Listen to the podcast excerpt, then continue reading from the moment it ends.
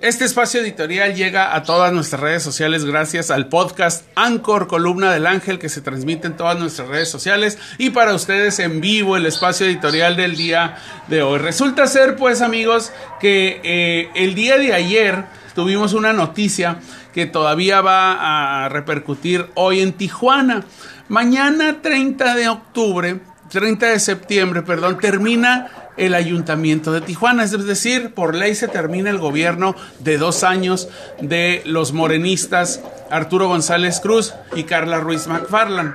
Pues bueno, este gobierno polémico desde inicio, pues eh, el ayuntamiento de Tijuana que inició con Arturo González Cruz termina mañana de forma polémica y para que amarre, como dice coloquialmente la gente, con Arturo González Cruz que pidió licencia de tres días que como diputado federal para venir a Tijuana a entregar su gobierno. Desde ayer regidores del Cabildo de Tijuana se encuentran prácticamente apostados en la sala de sesiones esperando a que se reanude una sesión que se interrumpió el lunes.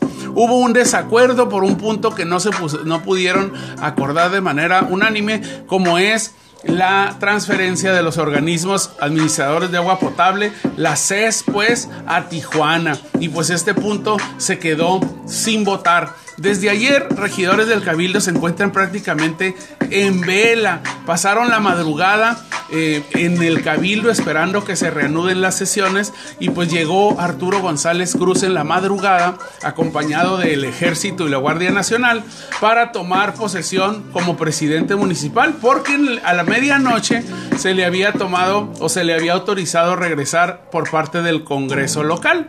El tema en disputa fue la transferencia de la CES a los ayuntamientos. Como se hizo en otros municipios, en Tijuana los regidores no dejaron pasar la iniciativa del gobernador Bonilla y votaron que no.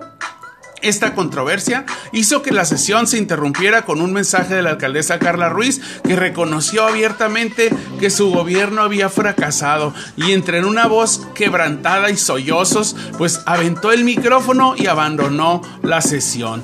¿Por qué a un día antes de terminar el gobierno se presenta una toma de cabildo? ¿Quiénes están detrás de este movimiento? ¿O son los regidores críticos que no han dejado que esto que, que, se pase por encima de la reglamentación y de las leyes que protestaron ellos defender cuando tomaron protesta?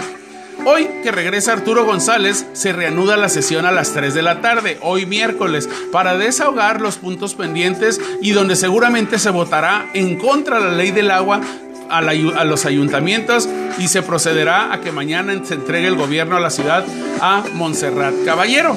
Los regidores no son electos para regalar cosas, despensas, becas, para estar dando patrocinios. Eh, los regidores aprueban reglamentos para el funcionamiento de la ciudad, entre otras cosas, en el gasto de los, de, los eh, ciudadanos, el gasto de la ciudad y el gasto que se debe usar de manera responsable. Oponerse a pasar por encima de los reglamentos y a las leyes no es algo que nos deba asustar, es decir, que los regidores no se pongan de acuerdo no es del otro mundo, por eso representan distintas fracciones ideológicas. Debe quedar un precedente que los regidores, aunque son la mayoría siempre del gobierno que ganó, no deben ser solamente levantadedos o avales mudos que aprueben tanta tontería que se les ocurre a los alcaldes. Debe asumir o deben asumirse como es decir, parte de un cabildo con el mismo poder de decisión que el presidente municipal para así generar iniciativas congruentes a lo que necesita Tijuana.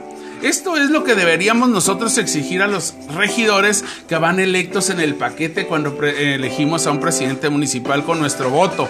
Que sus planillas no estén integradas por amigos que terminan siendo enemigos o correligionarios que al recibir su primer cheque cambian de carro de casa, de esposa y de partido. Así que amigos, el Cabildo hoy termina su última sesión como fue a lo largo de toda la administración municipal, pleito tras pleito y obviamente uno de los más enojados en esta película es el todavía gobernador Jaime Bonilla, que le queda un mes de gobierno y parece ser que las cosas no le van a salir como él pensó.